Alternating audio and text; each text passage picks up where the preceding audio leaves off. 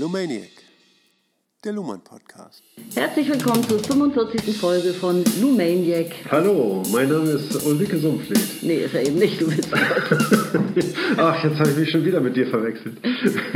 Genau, und neben mir sitzt Joachim Feldkamp. Die Sonne scheint wohl etwas zu heftig von hinten herein. Deswegen wir abgedunkelt haben, um uns gleich in ganz, äh, ganz tief zu konzentrieren. Und ähm, genau, du hast auf die Website gerade geguckt, ähm, ob wir mehr als 100 Kommentare haben und was war das Ergebnis?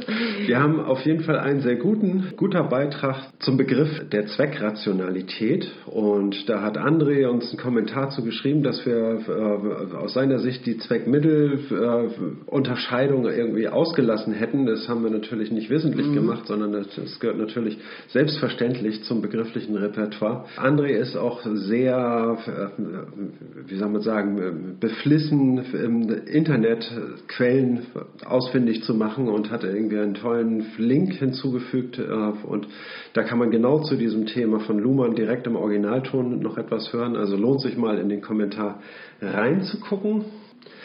Der Kommentar findet sich unter der Episode Nummer 42. Netter Beitrag, über den wir uns sehr freuen. Wir freuen uns immer darüber, äh, André, wenn du uns Kommentare schreibst. Irgendwie ist das schon sowas wie eine Kooperation geworden. Ja, super, André, auch von mir vielen Dank. Dann ähm, würde ich sagen, wollten wir noch eine Sache kurz ankündigen, nochmal wiederholen, dass wir nächstes Jahr ein Treffen planen. Ja, Deutschlandweit, bundesweit, also Österreicher, Schweizer sind natürlich auch eingeladen, deutschsprachig nach Lüneburg. nach Lüneburg, ins norddeutsche, wunderschöne Städtchen. Ja, Niklas Luhmanns Geburtsstadt und da im Pons, so heißt da eine heutige Kneipe direkt neben seinem Geburtshaus. Und darin befindet sich ein Raum, in dem äh, Luhmann selber Veranstaltungen für, äh, gemacht hat, wo eben noch äh, so, ich sag mal, Reliquien noch an der Wand hängen, irgendwie die auf ein paar Grunddifferenzen, die er dieser Zeit schon bearbeitet hat, ausgestellt sind. Ne? Und ja, auf jeden Fall werden wir dann eine gesellige Zeit haben. Irgendwie, ne? Es werden nicht allzu viele Leute werden, glaube ich. Ähm, ihr seid herzlich eingeladen, dazu euer Interesse zu bekunden, mitkommen zu wollen und und wenn wir das Ganze dann organisieren, ein Termin steht noch nicht fest, ne, dann äh, sagen wir euch auf jeden Fall Bescheid und laden euch ein, daran teilzunehmen. Auf den Jägermeister freue ich mich jetzt schon. Dann würde ich sagen, äh, fangen wir auch gleich an. Wir machen ja heute den vorletzten Abschnitt des vierten Kapitels über Codierung und Programmierung. Ja, Und das ist der Abschnitt Nummer 6 auf Seite 207, besteht aus viereinhalb Seiten. mhm. Dann fange ich auch gleich an zu lesen jetzt. Jo, Ja. steigen wir gleich ein ins Thema. Zitat im wunderschönen Surkamp-Taschenbuch Reihe Wissenschaft. Muss man auch ab und zu mal wieder Nummer, erwähnen. Nummer Nein, komm, die Nummer will jetzt niemand wissen. 1183, ist ja auch schnell gesagt, STW 1183, Luhmann, Rechter Gesellschaft. Herrscht eh Papierknappheit. Also insofern. Na, das werden sie wohl hoffentlich auf Vorrat gedrückt haben. Nicht gleich neben den Papiermasken im Bundesbunker. Okay. Die Paradoxie, die mit dem Problem der Anwendung des Codes auf sich selbst erzeugt wird, lässt sich durch Programmierung allein nicht aus der Welt schaffen.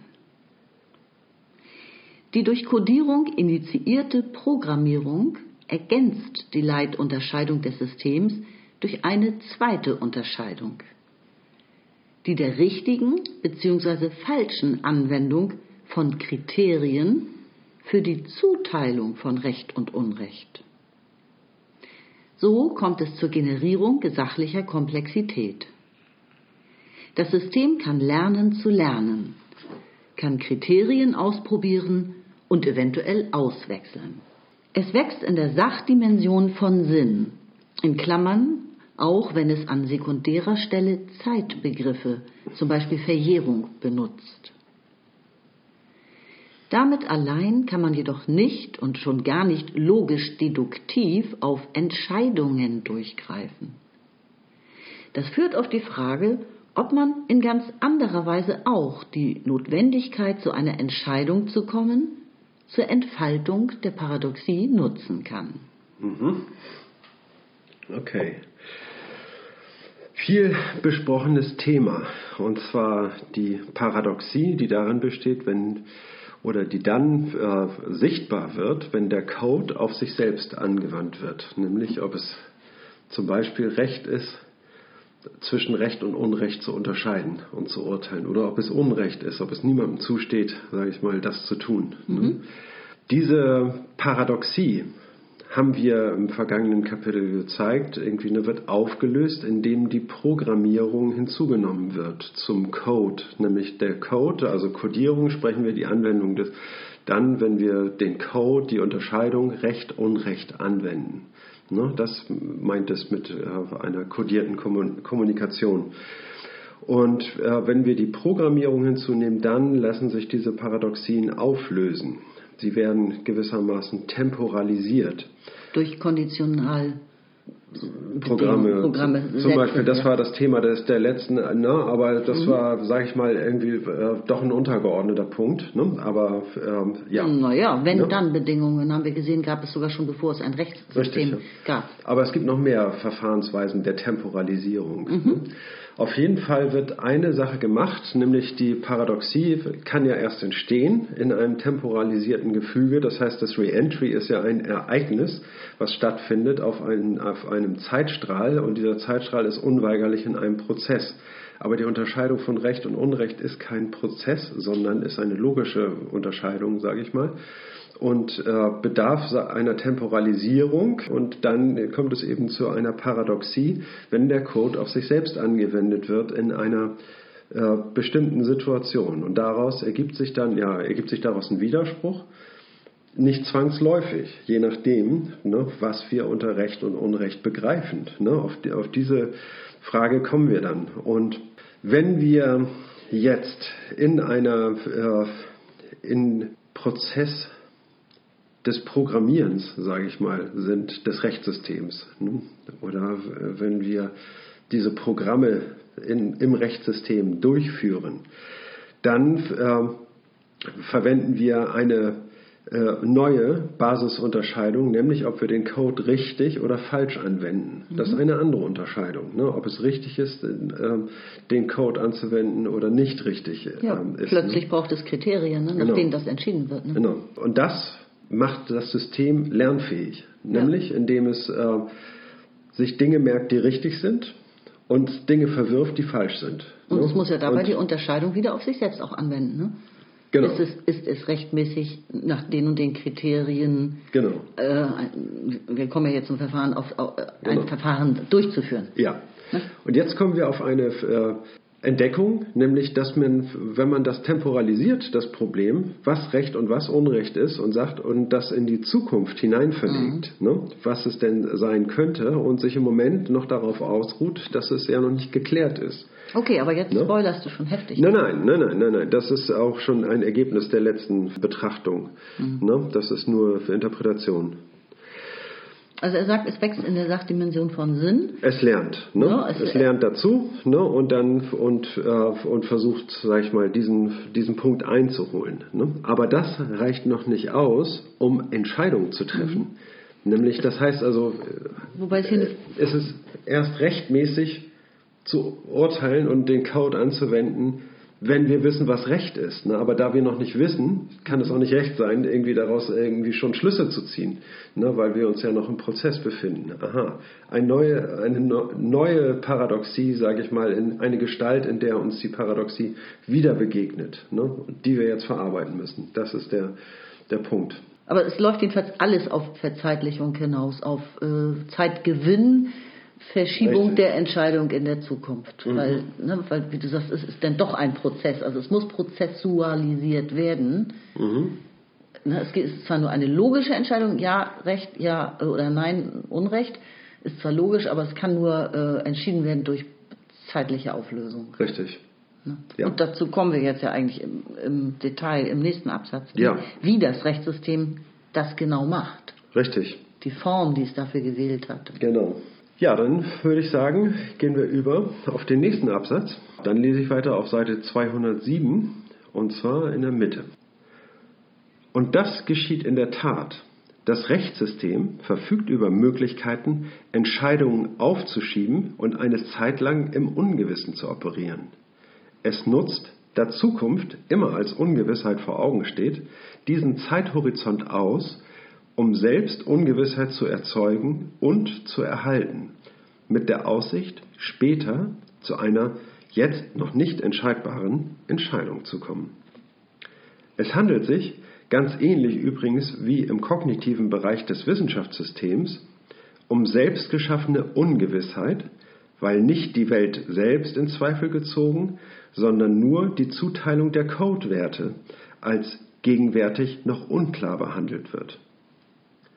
Das Rechtssystem leistet sich diese Ungewissheit, weil es selbst verspricht, sie zu gegebener Zeit zu beseitigen. Und es kann deshalb auch rechtlich eindeutige Bedingungen fixieren, die das Vorgehen unter der Voraussetzung vorläufiger Unentschiedenheit regulieren. Mhm.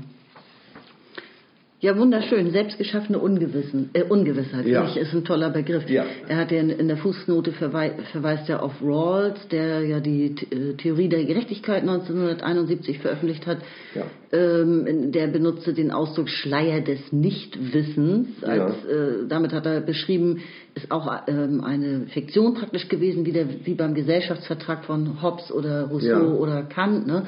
Also so, so, eine imaginäre Situation, dass äh, Menschen die Zukunft nicht kennen und auch ihren Status in der Zukunft gar nicht wissen mhm. und aufgrund dessen sich bestimmte äh, Rechte und gleiche Chancen für alle als Basis eines sinnvollen Gesellschaftsvertrags zusammenstellen ja, würden. So. Ja. Also er hat auch diesen so einen schönen Ausdruck dafür verwendet.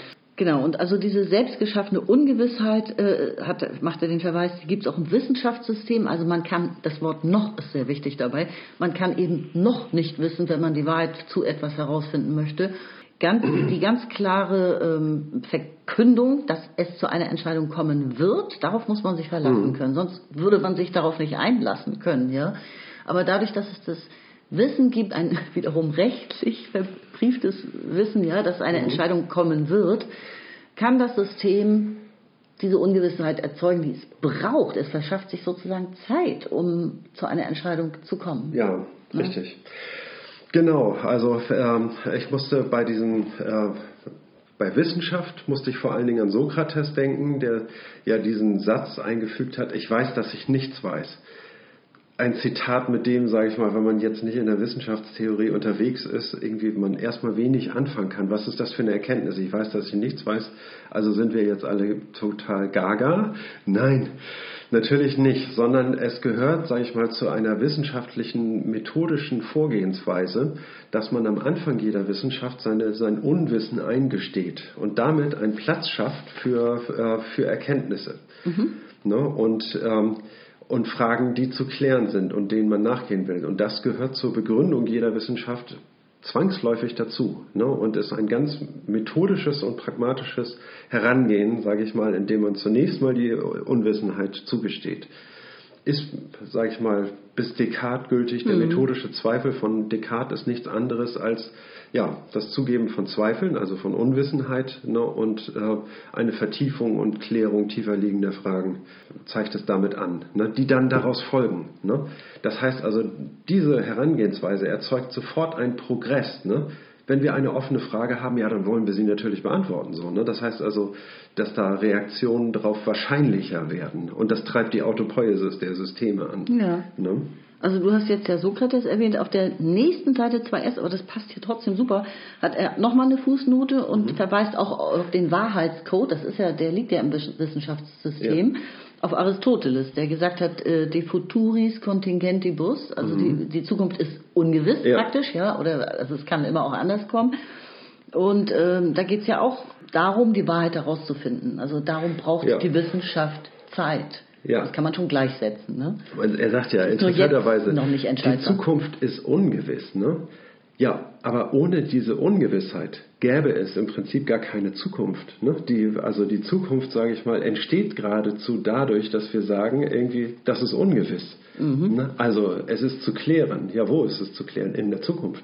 Das erzeugt, sage ich mal, mhm. erst die Zeithorizonte, wenn man etwas hineinprojiziert. Ne? Mhm. Ne? Man sagt ja, man ist immer in der Gegenwart. Ja, wenn man nicht reflektiert, ist man auch nur in der Gegenwart. Ne? Also wenn man überhaupt nicht reflektieren würde, gibt es gar keine Zeit. ne, wenn man nur in der Gegenwart ist. Ne? Erst diese äh, Projektion der Eigenzeitlichkeit mhm. erzeugt die Zeit.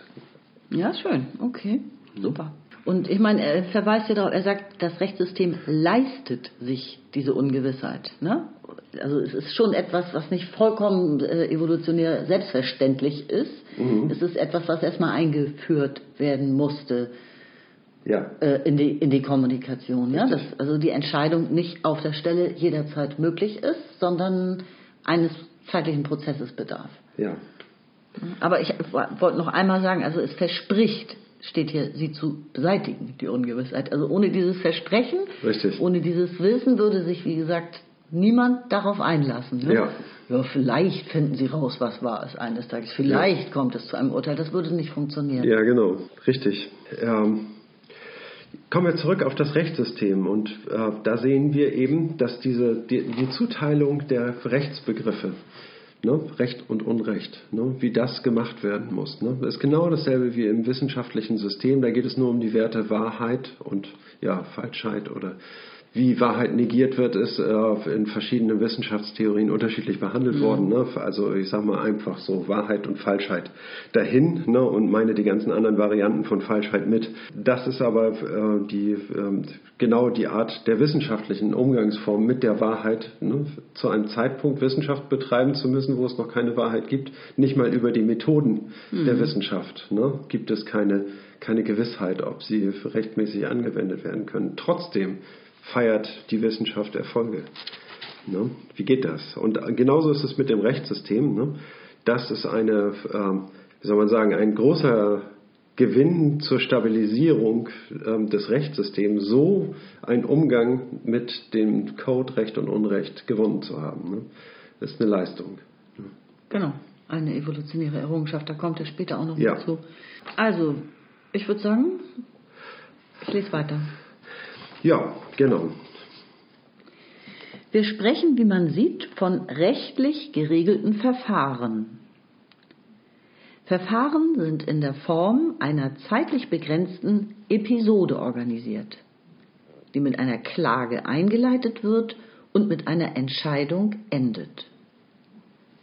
Anfang und Ende sind mithin konstitutive Momente jedes Verfahrenssystems das sich durch sie individualisiert.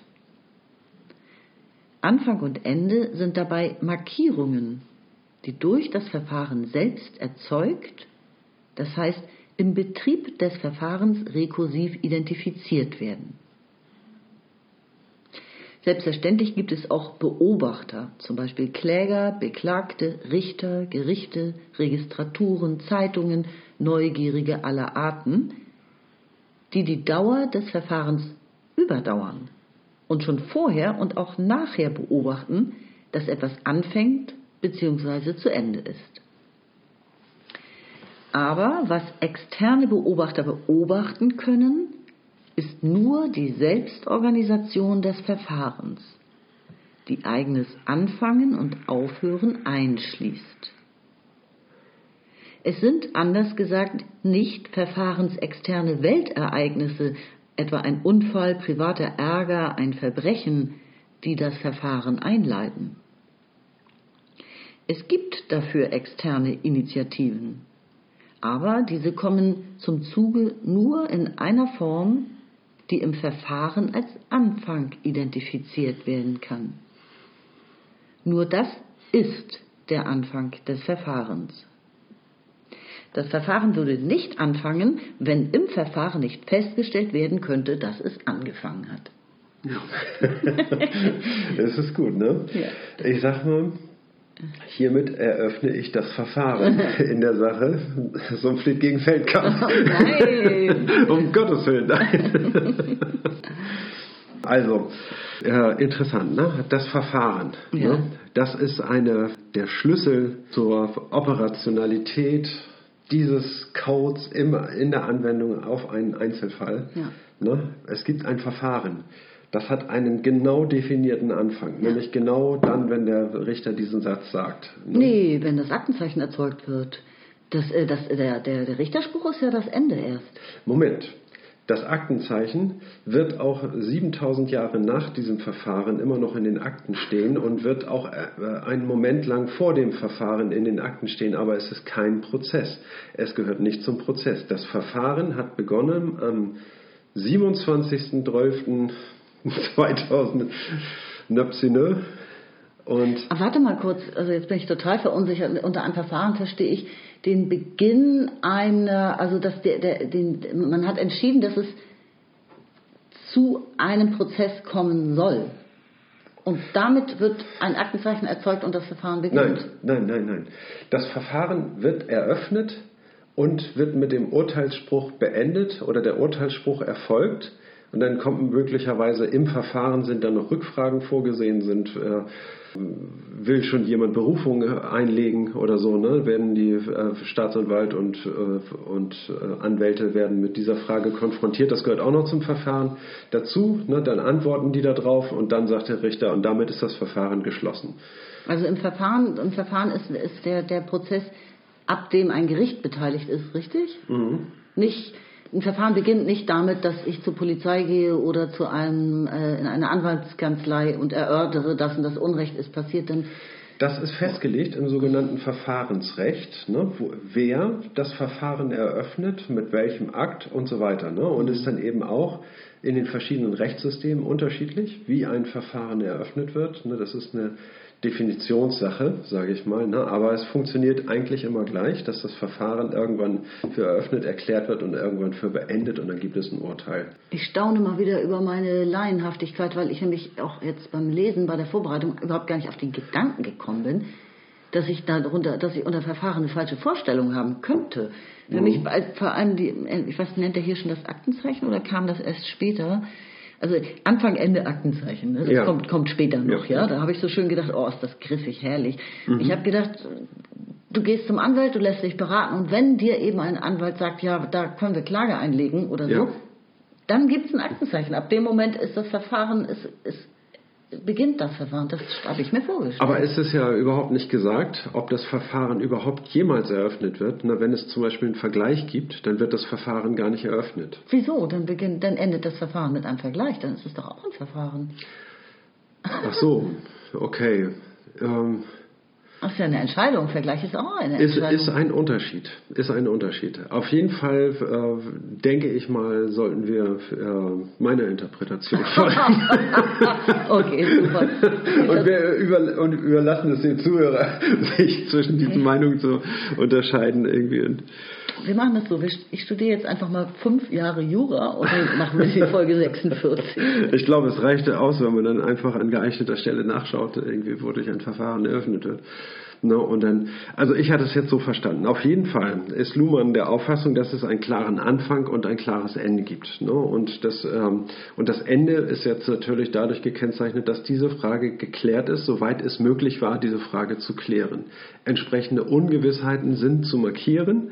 Ne? Und ähm, wenn es da offene Fragen gab, irgendwie, und wenn es in diesen Fragen zu einem späteren Zeitpunkt möglicherweise neue Erkenntnisse gibt, dann ähm, sind möglicherweise Bedingungen erfüllt, das Verfahren wieder aufzunehmen. Ne? Und mit Markieren hast du ja ein Keyword gesagt, also Anfang und Ende sind Markierungspunkte im genau, Recht. Ja? Genau.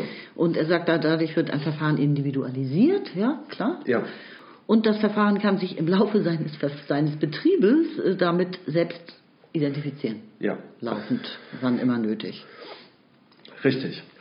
No, und es gibt jetzt sozusagen die Protagonisten mhm. des, ähm, des Verfahrens. Ne? Dazu gehört der Richter, der Kläger, der Angeklagte, Zeugen, ähm, das Publikum gehört nicht dazu, äh, weil die jetzt für die Entscheidungsfindung keine Relevanz haben. Ne? Und auf jeden Fall sind alle die, eingeschlossen die, äh, die Zuhörer, sind ähm, Beobachter des Verfahrens. Und die gab es allesamt, sowohl vorher als auch nachher. Genau, nee, aber da zählen die Zuschauer schon auch zu. Ne? Also das schreibt er hier, als, Neugierige als alle Abend. Ja, genau, als Beobachter, Beobachter. Genau, aber ich sag mal, als, als Protagonisten des Verfahrens, die ich aufgezählt okay. habe, ne, sind, äh, sind die Zuschauer jetzt nicht relevant. Mhm, das stimmt natürlich, sind keine Handlungsträger, logisch. Und jetzt ist dieses Verfahren, ja, was ist ein Verfahren? Ein Verfahren ist, sage ich mal, ein ein Kommunikationssystem, aber ist es ein eigenes System? Es ist ein, ein Subsystem des Rechtssystems. Ja, es ist ein Subsystem. Also es ist ein eigenes System, Genau. definitiv. No, und ein, ein Subsystem, was vom, äh, vom Rechtssystem selber geschaffen wird. Und das Rechtssystem hat, äh, gibt ganz klare Regeln vor, wie, äh, wie ein Verfahren durchzuführen ist ne, und welche Bedingungen erfüllt sein müssen, damit ein Verfahren eröffnet ist und damit es beendet wird. Ne, und äh, wie jedes gute Kommunikationssystem hat es einen Anfang und ein Ende. Auf jeden Fall. Also Ja. entscheidend finde ich aber eben auch, weil du sagtest Subsystem, warum ist es denn ein Subsystem im, im System? Unter anderem spielt es ja überhaupt keine Rolle, was kommuniziert wurde, bevor das Verfahren begonnen hat, sozusagen. Ne? Also, oder wer angefangen hat oder so. Also relevant ist ja nur das, Ja. was ab Verfahrensbeginn im Verfahren äh, als rechtsrelevanter Bestandteil identifiziert wird und ins Verfahren eingespeist wird. Ja. Und alles, was zum Beispiel Beobachterzeugen vorher schon immer wussten, dass Ja. jemand kriminell ist oder ne, also Streitigkeiten hinterher, vorher, auch hinterher zum Beispiel, spielen ja keine Rolle. Am Mhm. Ja. Hinterher kann man es ja noch besser sehen. Ja. Ne? Also das heißt, das ist ein total abgeschlossenes System. Genau. Und auch ein genau beobachtbares System. Es gibt Protokolle über alles, was im Verfahren angeführt wird. Hat eine wichtige Funktion. Ne? Wenn nämlich die Verteidigung über gewisse Argumente, die später vielleicht äh, aufgetreten sind, nach dem Verfahren, die auch noch eine Relevanz haben, damit können die das Verfahren nicht anfechten. Ne? Das Verfahren ist erstmal so festgestellt, sie müssen eine Wiederaufnahme beantragen. Sie können nicht einfach anknüpfen an das Verfahren. Das kann man nur, wenn das Verfahren irgendwann für beendet erklärt worden ist. Ne? Dann kann man sagen, irgendwie für das Verfahren selber spielt es zu der Zeit keine Rolle. Ne? Auch wenn es wissenschaftlich neue Erkenntnisse in der Rechtswissenschaft gibt ne? und sagt, irgendwie, oh, da sind aber schwere Versäumnisse zu beklagen, damit kann man ein Verfahren auch nicht anfechten, weil dieses Wissen hat zum Zeitpunkt des Verfahrens noch nicht zur äh, Verfügung gestanden. Ja, man könnte ne? höchstens äh, ein neues Verfahren anstreben. Richtig, genau. Und so äh, hat die ähm, äh, hat durch das Verfahrensrecht das Rechtssystem ein Mittel geschaffen, programmatisch ähm, mit, da, mit der Ungewissheit im Einzelfall einen Umgang zu finden. Ne? Also was, was den Rechtsbegriff angeht, ne, im ganz abstrakten Sinne, und was die Ungewissheiten innerhalb des, äh, der Sache, die da verhandelt wird, angeht. Ne? Indem sie sagen irgendwie, okay, wir zetteln jetzt dieses Verfahren an, wir beginnen es, wir ziehen es durch, alles, was vorgelegt wird, wird äh, berücksichtigt, danach versuchen wir das Urteil zu finden und zu begründen und möglichst die äh, Streitparteien, sage ich mal, damit irgendwie zu einem davon zu überzeugen, irgendwie, dass das jetzt ein angemessenes Ende ist ne? und dann äh, das beenden. So, ne? so laufen die Verfahren ab. Also um es nochmal zusammenzufassen, er sagt ja hier, was leitet ein Verfahren ein? Es ist nicht das Verbrechen, es sind keine Weltereignisse, es ist der, die Markierung des Anfangs des Verfahrens durch das Rechtssystem selbst. Ja, Nur das leitet ein Verfahren ein, sonst. Genau. Und es muss auch festgestellt werden, das ist ja der Witz, mit dem das hier endet, auch im Verfahren. Wir stellen jetzt fest, das Verfahren Nummer so und so, so und so, richtig. ab xten xten, Genau. ne, äh, Ja. beginnt jetzt. Genau. Und es gehört ja, glaube ich, auch dazu, irgendwie, dass man dann diese Aktenzeichen verliest und das Versprechen, dass dieses Verfahren in die Aktenschränke wandert ne, und jederzeit wieder hervorgeholt werden kann und so. Ne. Damit schafft es, sage ich mal, eine andere zeitliche Kontinuität, wo man aber zur sachlichen Klärung ne, und äh, zur Urteilsfindung nichts mehr beitragen kann. Ja. Ne? Genau, also das Ganze ist nicht einfach mal so ganz leicht und völlig natürlich entstanden, sondern er sagt, das ist hochgradig artifiziell. Ne? Das Ja. ist jetzt das nächste, was kommt. Wir, wir legen auf diese Artificialität Ja, besonderen Wert. Ne? Ja. Also eine, es ist eine große Errungenschaft. Ja. Ach so, ähm, das war mein Aufruf, das vorzulesen hier. Gut, dem komme ich nach. Seite 208, wieder Mitte der Seite. Wir legen auf diese Artificialität besonderen Wert, denn sie hebt Anfang und Ende aus dem Konflikt heraus, um den es im Verfahren geht. Ohnehin ist es für Rechtsstreitigkeiten zumeist belanglos, wer den Streit angefangen hat. Es kommt nur darauf an, wer im Recht ist. Eben deshalb muss das Verfahren seine eigene Zeitautonomie selbst erzeugen. Die Klageerhebung selbst darf nicht als Schuld oder als Indikator für die Rechtslage in das Verfahren hineingezogen werden. selbst wenn in der Umwelt des Rechtssystems nicht selten so geurteilt wird. Genau, also äh, interessant finde ich jetzt als neuen Aspekt hier nochmal die Tatsache, selbst dass jemand klagt, könnte ja auch als böswillig oder sogar als Unrecht angesehen werden. Ja. Ne? Das Rechtssystem ist in der Lage, das herauszuhalten und das darf gar nicht betrachtet werden, das darf keine Rolle spielen bei der Zuordnung der Codewerte, mhm. bei der Entscheidungsfindung im Laufe Richtig. des Verfahrens. Ne? Genau. Genau, und äh, das finde ich auch immer wieder wichtig, äh, nochmal auseinanderzuhalten. Für Rechtsstreitigkeiten ist es belanglos, wer den Streit anfängt, mhm. angefangen hat. Ne? Ja. Es kommt nur darauf an, wer im Recht ist, mhm. also im Recht, äh, mhm. nicht sich im Recht fühlen, sondern ja. wer mit den Mitteln des Rechtssystems beweisen kann, dass er im Recht ist. Ja.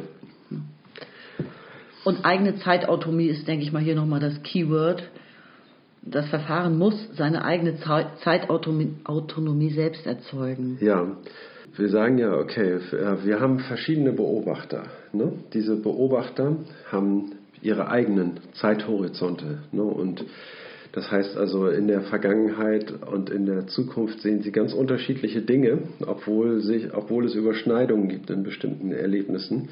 Ne? Aber alle Protagonisten haben äh, ihre Eigenzeitlichkeit, der Staatsanwalt, der Richter und so weiter. Ne? Und natürlich die äh, von der Sache her Beteiligten, die haben natürlich auch ihre besondere, äh, ihr besonderes zeitliches Erleben. Und das Verfahren selber ist ein System, hat also wie psychische Systeme und Kommunikationssysteme seine eigene Zeitlichkeit. Mhm.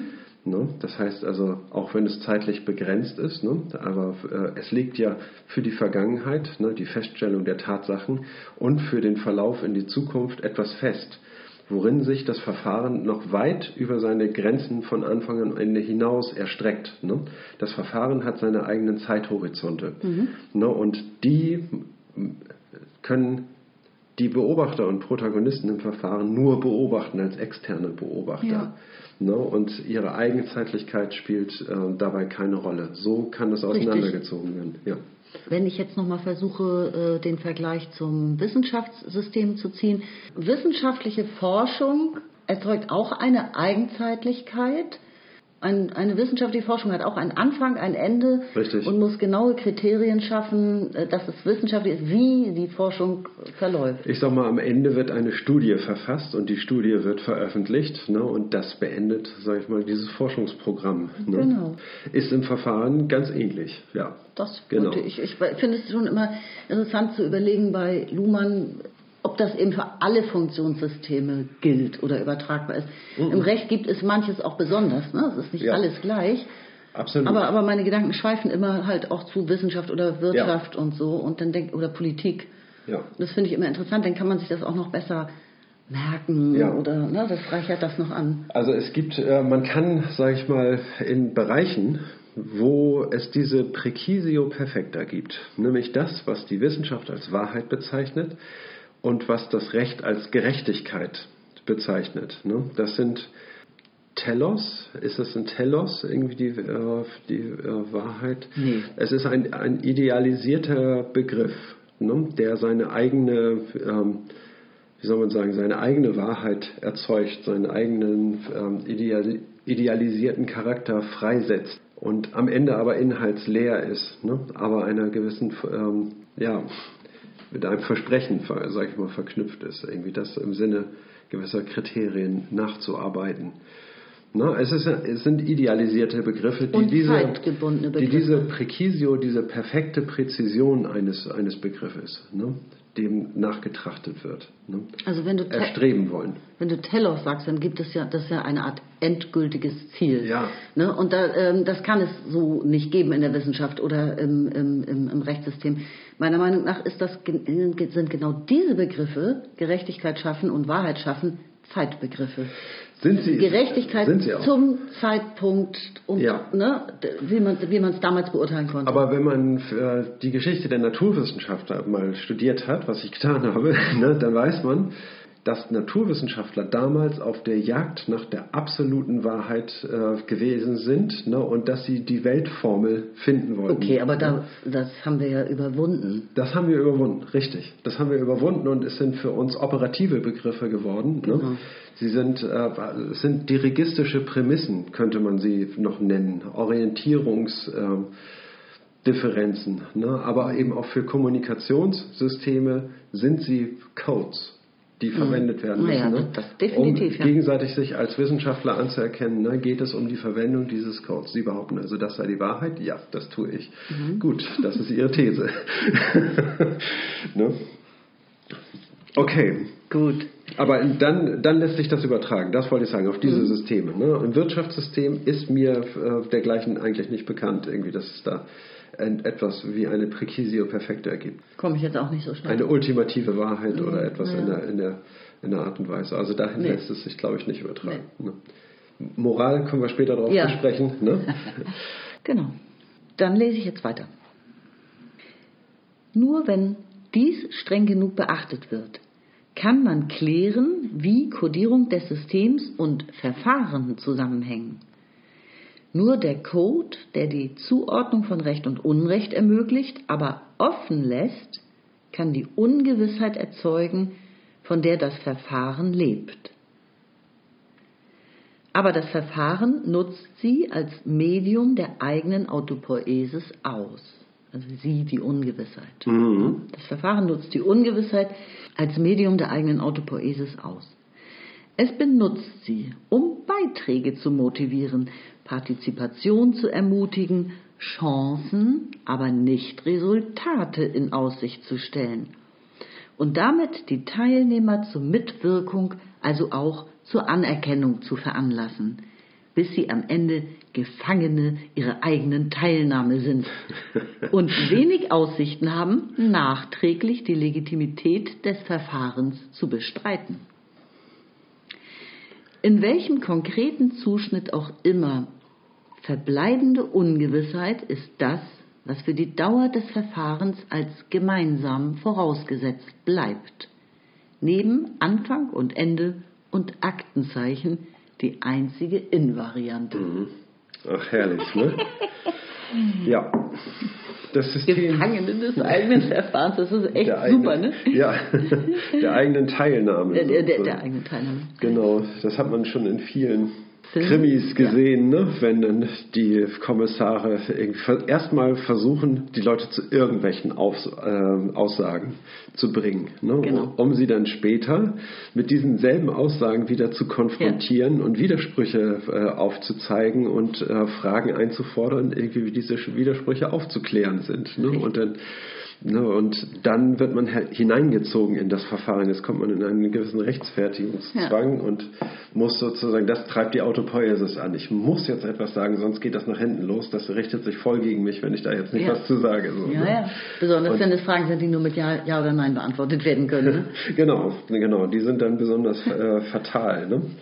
Ich gehe mal Mhm. wieder an den Anfang zurück ne, und sagen, okay, wir haben äh, den Code Recht und Unrecht und jetzt wird das Verfahren eröffnet und es wird äh, eine Ungewissheit darüber festgestellt, ne, wie ein gewisser Fall zu erzeugen ist. Das steht am Anfang des Verfahrens. Das ist der zu verhandelnde Fall. Zu entscheiden ist nicht zu Genau. erzeugen. Ist.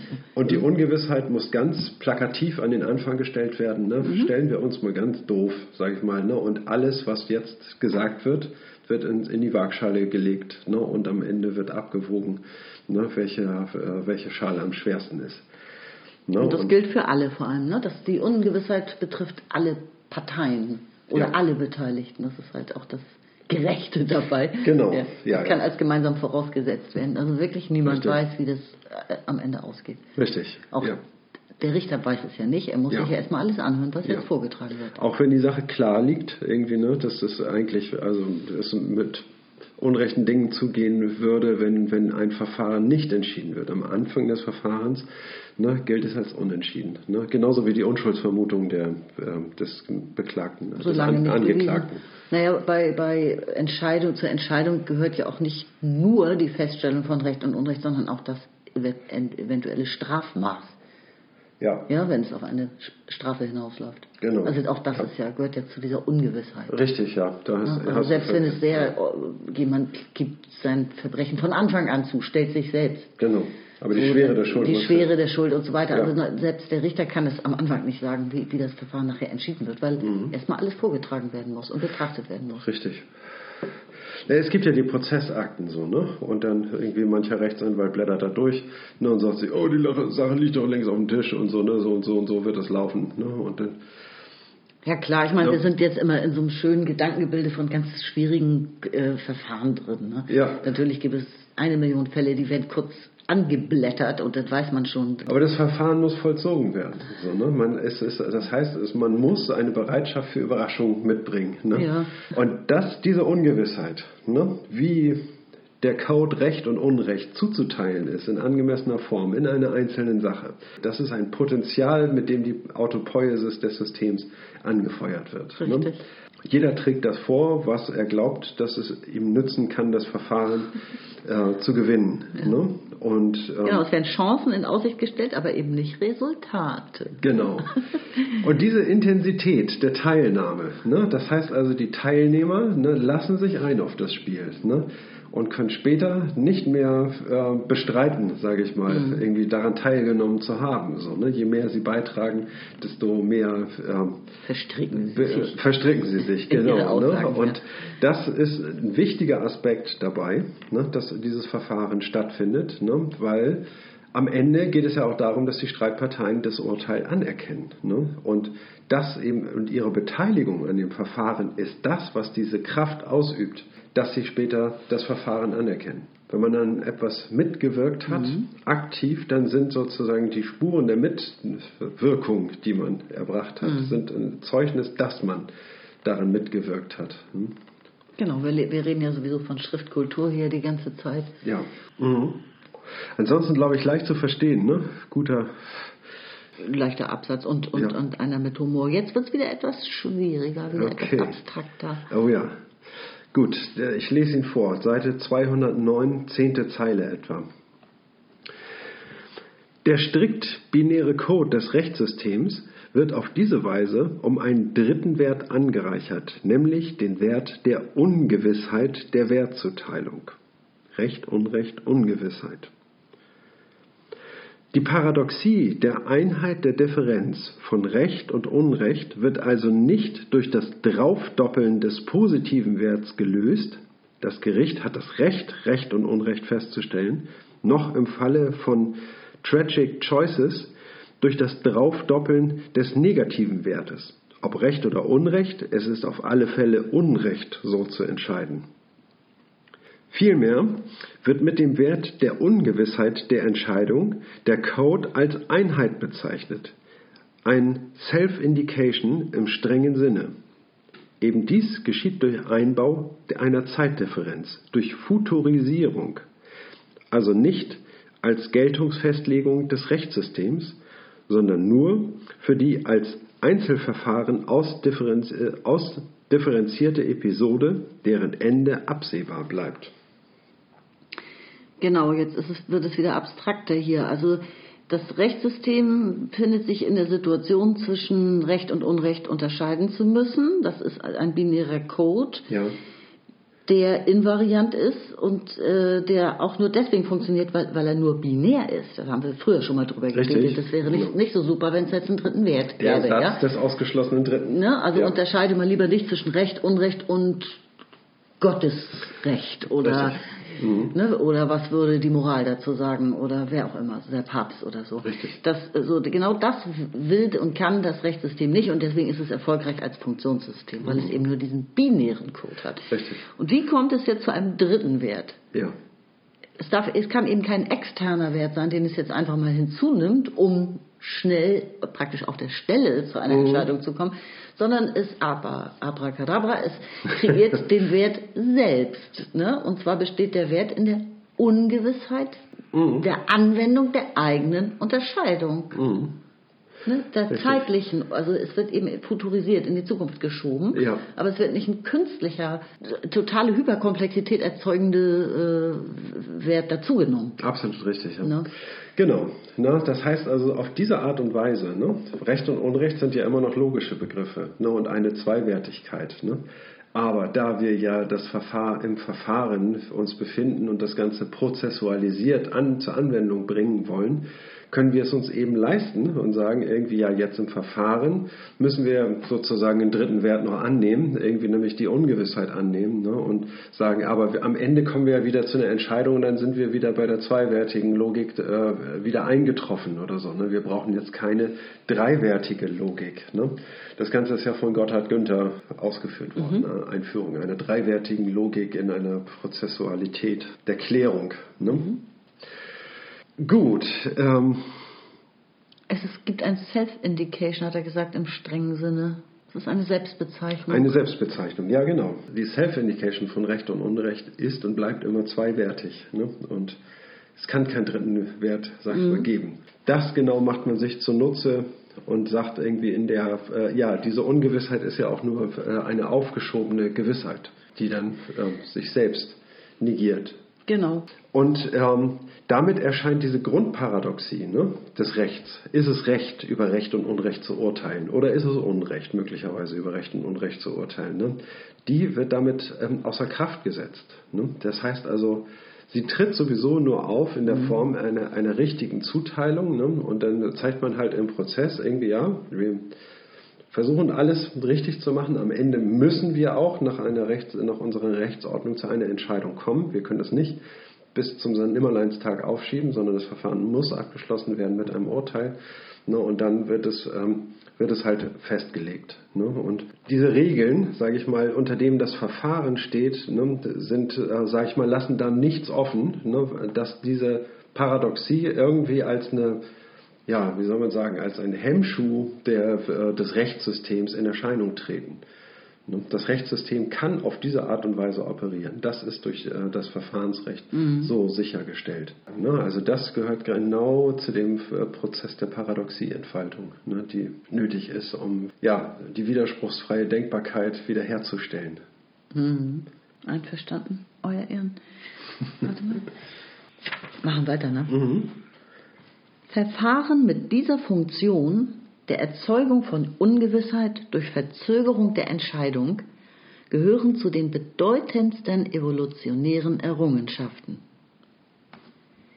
Sie lassen die binäre Kodierung intakt, führen also keine weiteren Werte oder Überwerte, etwa religiöse Gesichtspunkte, Gottesurteile etc., in das System ein.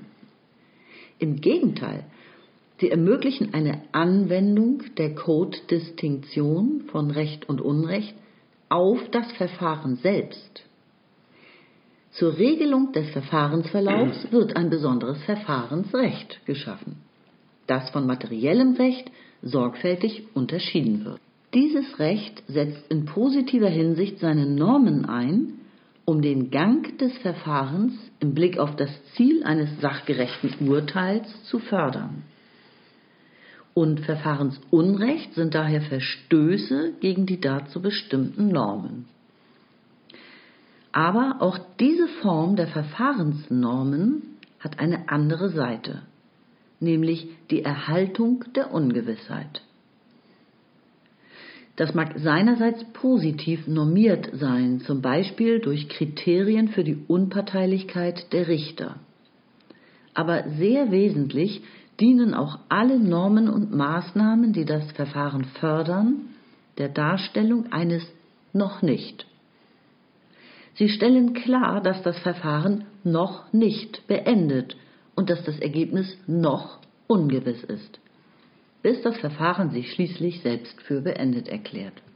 Ja, also er sagt irgendwie diese Vorgehensweise, genau, ne, das Aufschieben und Platz schaffen für neue Erkenntnisse, die durch das Zusammenführen der bestehenden Fakten gewonnen werden können. Ne. Das ist ein entscheidender Gewinn. Damit lassen sich nämlich eben genau diese Überwerte heraushalten, ne, Gottesurteile und dergleichen. Ne.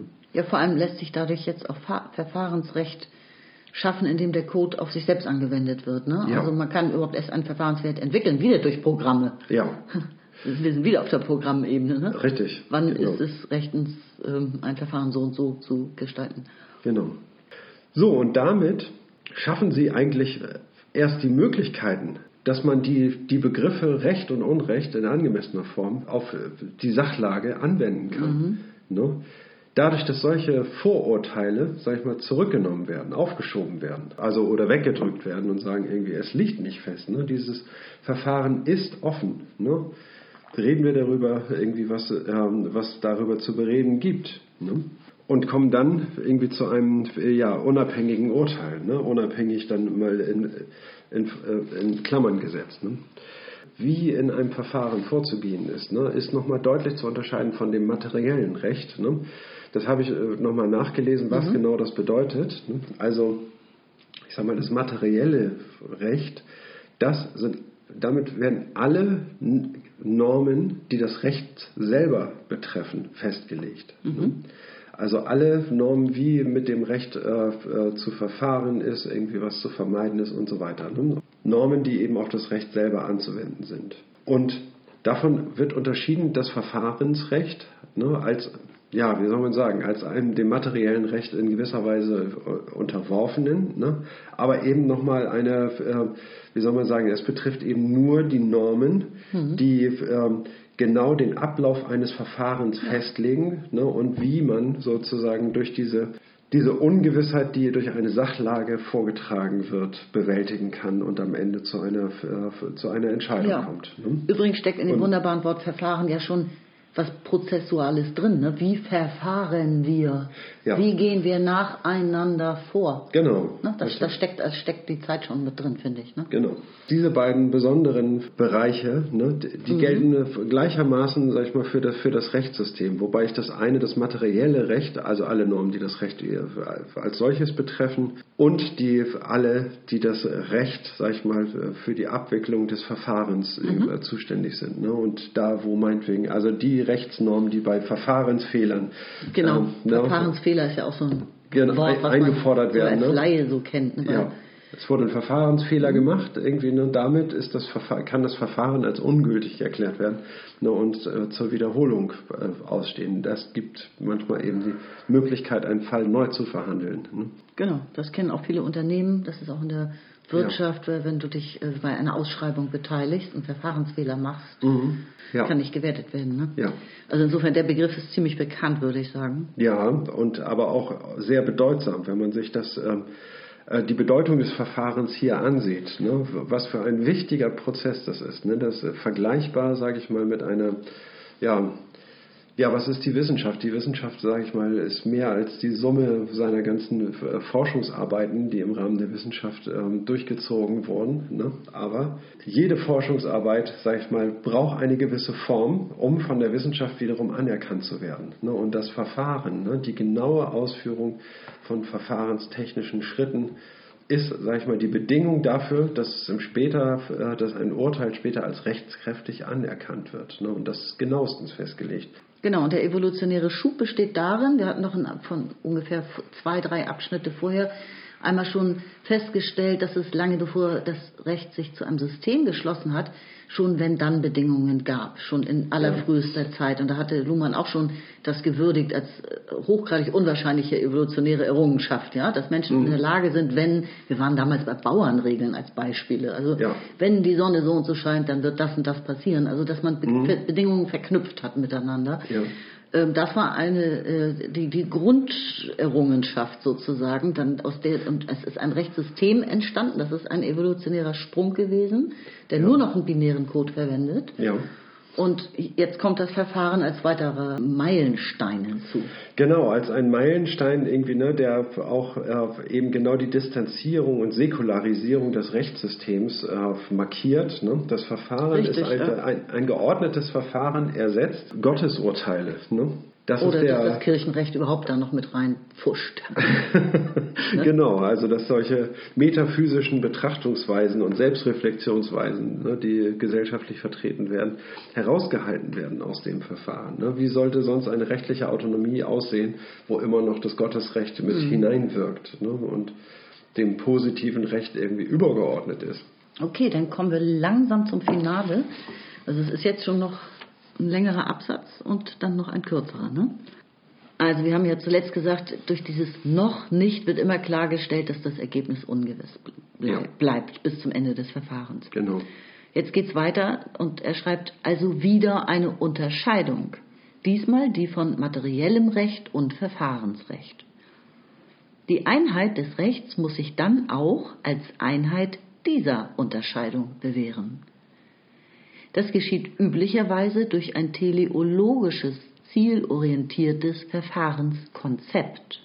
Damit gerät man jedoch in all die Schwächen teleologischer Konzepte, die ihrem eigenen Versagen, ihrer eigenen Kehrseite keinen Sinn geben können.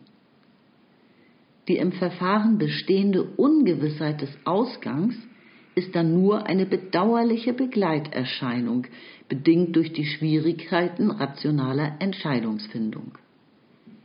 Damit verschwindet aber das Medium, in das die Verfahren ihre Formen einzeichnen, aus dem Blick. Eine nur zielorientierte, instrumentalistische Theorie des Rechtsverfahrens greift daher auf alle Fälle zu kurz aber auch idealisierende Versionen, wonach das Verfahren sich um Realisierung von Gerechtigkeit bemühe oder die Bedingungen für das Erreichen eines vernünftigen Konsenses festzulegen habe, beleuchten nur die Vorzeigeseite der Verfahrenssysteme. Jede Version dieses Typs gerät an die Frage, ob Verfahren, die solche positiven Erwartungen nicht erfüllen, dann keine Verfahren sind. Aber wenn nicht Verfahren, was sonst? Nur innerhalb einer Selbstbeschreibung des Rechtssystems kann man Theorien dieses Typs akzeptieren, die ihren guten Willen in der Form einer Normierung zum Ausdruck bringen und sich damit begnügen, Abweichungen als Verstoß gegen die Norm oder gegen die Idee des Verfahrens zu markieren. Eine soziologische Analyse kann dabei nicht stehen bleiben. Sie fragt immer auch nach der anderen Seite der Form, nach der Unterscheidung, die ein Beobachter benutzt, wenn er etwas als Verfahren bezeichnet. Und das führt dann zurück auf die Form einer Paradoxie. Hier einer Paradoxie, die der Transformation der Code-Paradoxie in ein kleineres, episodenhaftes Format dient. Und dann sieht man etwas, was man im Schema von Norm und Devianz oder Idealität und Realität nicht zu sehen bekommt. Die eigentümliche Diversität von Perspektiven. Das Prozessieren ohne Anfangs- oder Endkonsens. Ja, ohne jede Selbigkeit des Sinnerlebens der Beobachter. Ferner sieht man die in der Ungewissheit liegende Irritabilität. Und mit all dem sieht man die Chance kreativer Transformationen der Prämissen, von denen das Rechtssystem im Weiteren auszugehen hat. Ja. Gut, also das heißt, also wir haben erstmal materielles Recht und Verfahrensrecht voneinander zu unterscheiden. Reflektieren wir nochmal über das Verfahrensrecht ne, und, äh, und das, was ein Verfahren eigentlich ausmacht. Ne, und ist es ein rein zielorientiertes Vorgehen? Ne? Ist es ein hermeneutisches Programm, was nur der Entscheidungsfindung dient? Ne, und, dann, äh, und dann abgeschlossen ist. Ne, das wäre, sage ich mal, auf, auf die Entscheidung hindrängt als Zweck. Ne? Genau. Ist es ein, ein Zwecksystem? Nein, es Oder gibt ja keine Zwecksysteme, also nicht an vorderster Front, jedenfalls im Rechtssystem. Das darf genau. es eben nicht sein. Das würde, würde nicht hinreichen, richtig. Ne? Und ähm, auf der anderen Seite äh, sagt er, gibt es die irgendwie, die sagen, ja, okay, ein Verfahren versucht, sage ich mal, der Gerechtigkeit äh, äh, zur Verwirklichung zu verhelfen. Mhm. Und ähm, das ist eine andere Betrachtung irgendwie, ne, die nur eben die Vorderseite, äh, sage ich mal, also die Vorzeigeseite des, mhm. des Rechtssystems, ne, sich wirklich um, um, wahrhaftig um Gerechtigkeit bemühend, ne, aber es gibt eben auch eine Schattenseite, irgendwie, ne, das erzeugt auch anderes. Ne, und das wird eben dadurch verborgen, ne, die andere Seite. Also es, könnte nicht gerecht zugehen bei der Normierung von Verfahrensregeln. Genau. Ja, ja, Das, ist, das ist die Schattenseite. Das ist die Schattenseite. Ja, und, und es wird idealisiert. Vorzeigeseite, positive Erwartung, guter Willen, nennt er hier. Ja. Genau, und, und diese, äh, diese Betrachtung nennt Luhmann als ja wie soll man sagen, also wenn man sich dann darauf äh, beruft ne, und, und sagt irgendwie und darauf Theorien gründet, ne, dann ist das ähm, ähm, dann hat man ein sandiges Fundament, würde mhm. ich sagen, für seine, für seine Theorie. Ne? Und er sagt, die soziologische ähm, Betrachtungsweise, die äh, gehen da so ran, halt irgendwie, sie sagen halt, man hat diese Grundparadoxie in dem Rechtsbegriff oder in der Rechtsunterscheidung äh, im Code, irgendwie, die äh, zeigt sich halt an einer verkürzten Episode genau, ja. innerhalb des Rechtssystems, die sich da vollzogen hat und zeigt, wie sie sich darin widerspiegelt und dass das für jeden Beobachter, sage ich mal, unterschiedliche Erscheinungsformen hat. Ne?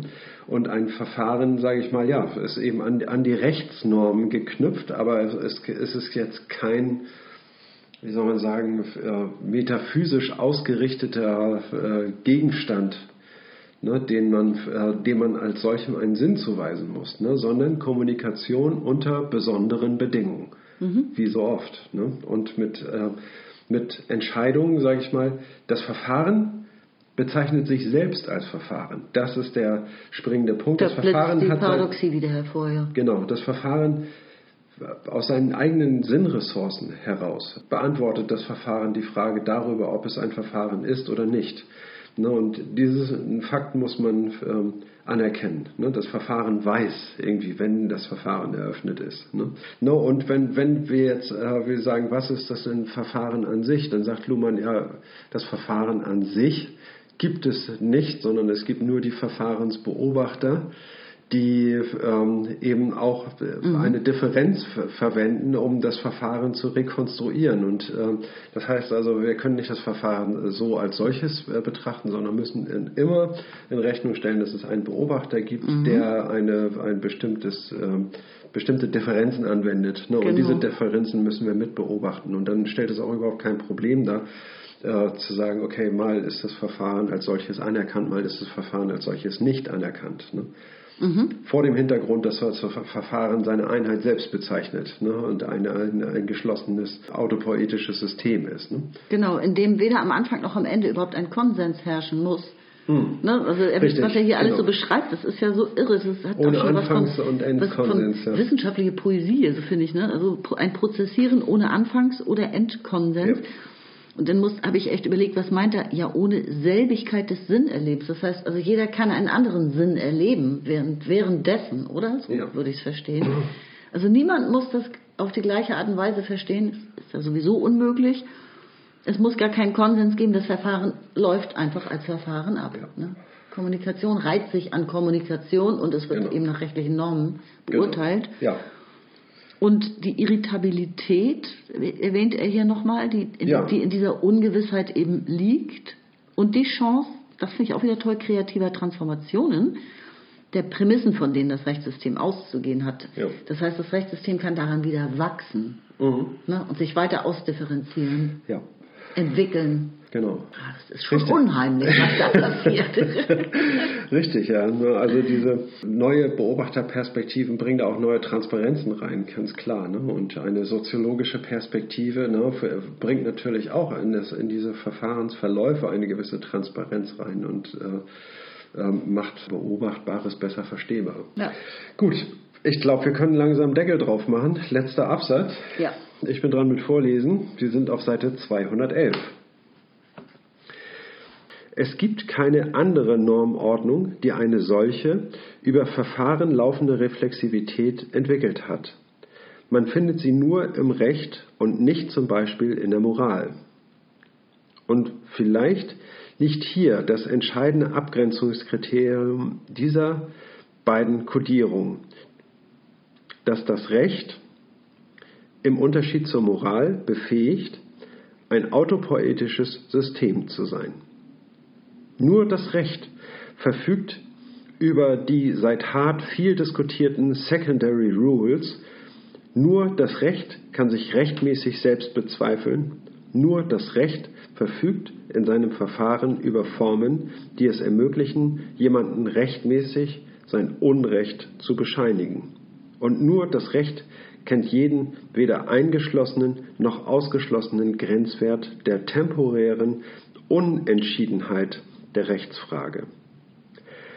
Die Moral kann, das, kann Probleme der Anwendung des Codes auf sich selbst nur in der Form von Begründungsdiskursen behandeln, also nur in der Form einer Ethik, also nur in der Form semantischer Abstraktionen, deren Orientierungswert unsicher bleibt. Reflexivität. Mhm. Über das Verfahren läuft eine, hat das, äh, also es reflektiert sich das Recht permanent selbst. Ja. Mit seinen Begriffen, die es sich selber entwickelt hat. Das Recht hat gegenüber der Moral den entscheidenden Vorzug, ne, dass es sich selber, sage ich mal, äh, äh, durch Normen ähm, regulieren kann ne, und sich selber, sage ich mal, ähm, Ungewissheit leisten kann. Unge mhm. Nämlich mhm. dadurch, dass es, ähm, dass es zeitlich befristet äh, Unsicherheit als eine Prämisse der, des Operierens anerkennen kann. Ja. Ne? Und dann äh, durch Normen regeln kann, irgendwie, ne, wann diese Ungewissheit mhm. wieder aufgehoben werden muss. Genau, das hat ne? das, also in, in Moral wäre es ja so, ist das gut oder böse? Richtig. Ah, das ist im Moment noch nicht feststellbar. Genau. Ne? Das funktioniert dann nicht. Da gibt es ja. äh, Position A, B, C, ja. D, E, ja. F, G, ne? und die müssen jetzt miteinander verglichen und, äh, wie soll man sagen, in einem kritischen Diskurs verarbeitet werden. Ne? Und und die Moral kommt nicht zu einem, wie soll man sagen, Einheitlich. operativen, einheitlichen operativen Verfahren, irgendwie wie moralische, äh, was der Stand jetzt der äh, moralischen Diskussion ist. Das lässt sich niemals so vereinheitlichen, weil sie eben nicht über solche äh, Formen verfügen wie das Rechtssystem. Genau, weil die, unter anderem, weil sie auch multiperspektivisch ist. Ja. Und die ganzen Perspektiven alle abgearbeitet werden müssten, was schon alleine gar nicht möglich wäre. Ja. Auch zeitlich nicht. Also selbst wenn man es das schaffen würde, müsste man, wenn man es geschafft hat, wieder von vorne anfangen, weil so viel Zeit vergangen ist. Also Richtig, ja, genau. Moral und Ethik sind, ähm, sind Konzepte, sag ich mal, die sich für eine, ähm, ja, man kann. Also ich habe diese Diskussion mit André aus München, nochmal herzlichen Gruß, irgendwie habe ich ähm, durchgeführt, ne, das Moral, irgendwie, ja, ist das jetzt ein System oder mhm. ist das kein System im Luhmannschen Sinne? Ne? Und hier sieht man äh, im Vergleich zum Rechtssystem eine, eine deutliche Abweichung, ne? während das Rechtssystem, sage ich mal, strikte Formen gefunden hat, um, ähm, äh, um mhm. Recht auch in Anbetracht der Ungewissheit, äh, die den die, die sich in der Differenz von Recht und Gerechtigkeit ausdrückt, trotzdem äh, operationsfähig ist. Ne? Während ähm, Moral, sag ich mal, ein, ein System ist ja was, wo Diskurse geführt werden über Moral, ne? wo aber keine Klarheit und kein Umgang mit, mit Ungewissheit reguliert wird. Ne? Die Moral ist ja auch so ein System-Hopper. Die ist ja in gar keinem System richtig zu Hause. Es gibt ja moralische Diskussionen in der Wirtschaft, im, im Recht. Also alles kann ja als unmoralisch empfunden werden. Ne? ja. Ist also Moral der Wissenschaft sozusagen, was darf man noch? Darf man klonen oder ja. so? Also daran kann man das ja auch deutlich sehen, den Unterschied. Ne? Genau. Auch die Moral hat ja eine, eine Differenz, ein Code, ne? der heißt Gut und Böse, ne? im Vergleich zum Rechtssystem mit Recht und Unrecht. Ja, was ist das Gute? Na, darum geht es. Ne? Das heißt also ein Präferenzwert, wie im Rechtssystem auch, da gibt es den Präferenzwert des Rechts und nicht das Unrecht. Ne? Und, und das Gute ist eine Negation vom Bösen, das ist da der Präferenzwert, ganz klar. Ne? Aber eben die operativen Formen dieses Kommunikationssystems, die weisen gravierende Unterschiede auf. Genau. Ne? Es gibt ja auch kein Programm, kein Moralprogramm, ja. kein alleiniges. Ja. ja. Also maximal eine, eine politisch initiierte Initiative für mehr Ethik in der Wissenschaft oder was auch immer ja. könnte initiiert werden. Ja, also die Moral, die wird halt ja. von verschiedenen Seiten aus be be permanent beurteilt und gesteuert. Richtig. Ne? Unter ganz unterschiedlichen Prämissen, mit ganz unterschiedlichen äh, Ansätzen, Wertbegriffen und meistens und so zweckorientiert sicherlich dann auch. Nehme ich mal an. Also Zweckorientiert wäre dann unmoralisch, irgendwie das wäre utilitaristisch, sage ich mal. Ne? Und naja, um den Hunger auf der Welt äh, zu reduzieren, wird ja. und das und das Ethikbild wird vor, äh, zugrunde gelegt. Ja. Sozusagen ähm, ergreift man die und die politischen Maßnahmen. Genau. Das, sowas meine ich. Das, das wäre dann ein Zweckprogramm. Ja, genau. Ja, also da gibt es ähm, viele offene Fragen. Hier ist ein ganz markanter Unterschied zwischen Moralsystem und, und Rechtssystem erkennbar.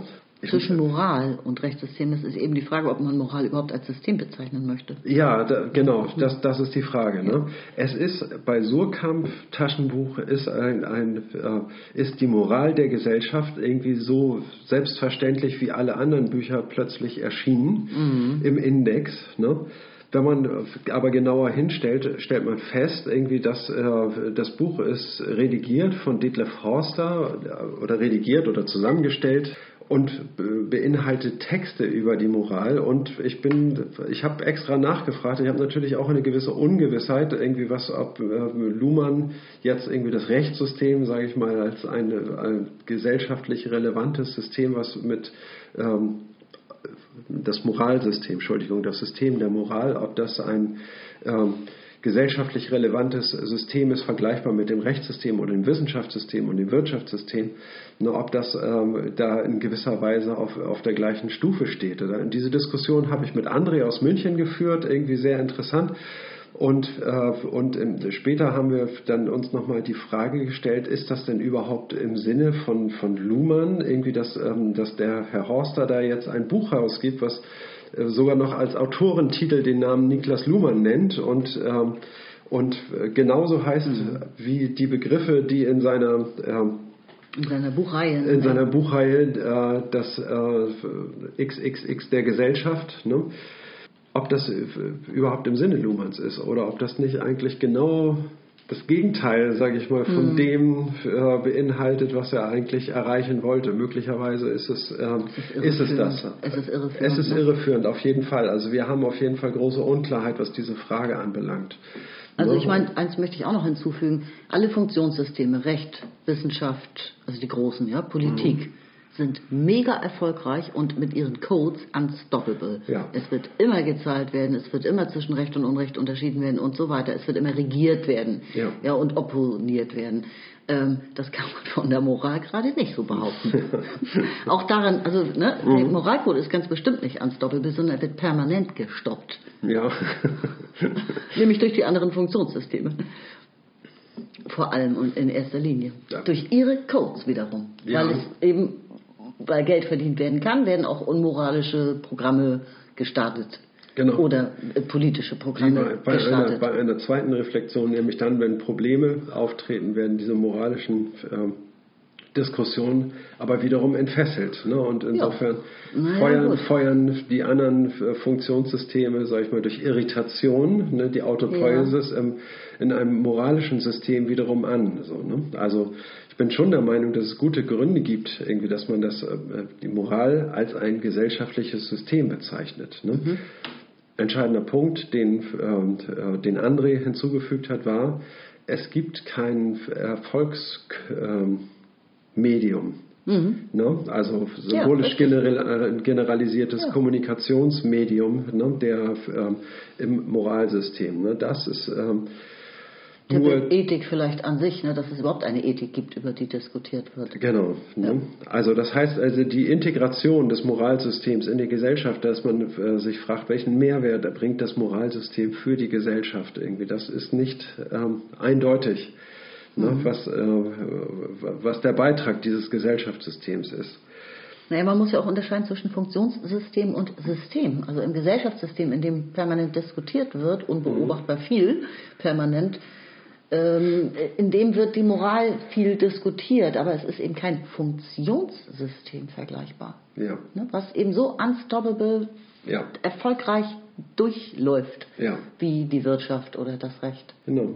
Im Studium habe ich äh, doch einige äh, Schriften zur praktischen Philosophie und praktische Philosophie heißt Moralphilosophie, mhm. könnte man sagen. Habe ich einiges gelesen, habe aber nicht den Unterschied gemacht zwischen, äh, zwischen wissenschaftlichen Theorien und, und, und der Moraltheorie, mhm. ne, den man eigentlich machen muss. Ne? Und ich habe dann diese Theorien so gelesen, als gäbe es dort eine Wahrheit, die zu finden sei, was, ja. was Moral, äh, also was moralisch ist, was gut ist. Und das fehlt, sage ich mal, in, im Moralsystem. Es hat keinen eigenen Antrieb. Ne? Es ist, also ich habe es erlebt, sage ich mal, als ein System, was der Wissenschaft in gewisser Weise untergeordnet war. Ne? Naja, ich glaube, die Moral gibt es eben auch nur, weil die anderen Funktionssysteme unzulänglich sind. Ne? Weil ihre Schwächen, ihre Fehler und ihre, die, ihre Exklusion, die sie verursachen. Ne? Nach ihren eigenen Regeln exkludieren sie ja Menschen, dann können die nicht teilhaben am Wirtschaftssystem zum Beispiel mhm. und so.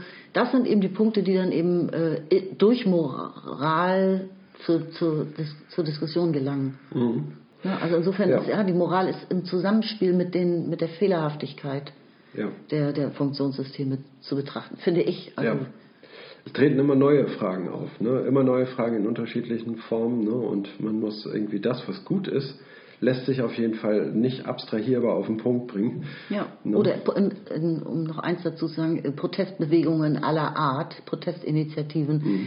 äh, benutzen ja auch den Moralcode ohne Ende eigentlich. Die, mhm. die berühmte Empörung, die geschürt wird ja. und soll sich permanent muss sich auch permanent moralisch empören es gibt genug Gründe dafür, aber auch die Protestbewegungen haben es ja eben nicht zu einem eigenständigen autopoetischen Funktionssystem geschafft. Ja. Gen genauso wenig wie die Kirche. Also die Kirche war es noch am ehesten. Ja, ja aber das, all die Proteste, jetzt Klimaschutz oder sowas, genau. äh, haben halt nicht diese Durchschlagskraft, wie es die Kirche mal hatte, oder mhm. ne, haben eben kein einheitliches Medium, keinen einheitlichen Code. Richtig. Aber ja. operieren alle mit Moral. Jetzt ist die Sonne ja. untergegangen und du guckst ganz betreten. ja, ich kann das, ähm, also es wäre auf jeden Fall falsch, dem ein Fazit hinzuzufügen. Ne? Das, kann, das kann man nicht machen irgendwie, ne? wie die, die Diskussion um Moral beendet werden kann.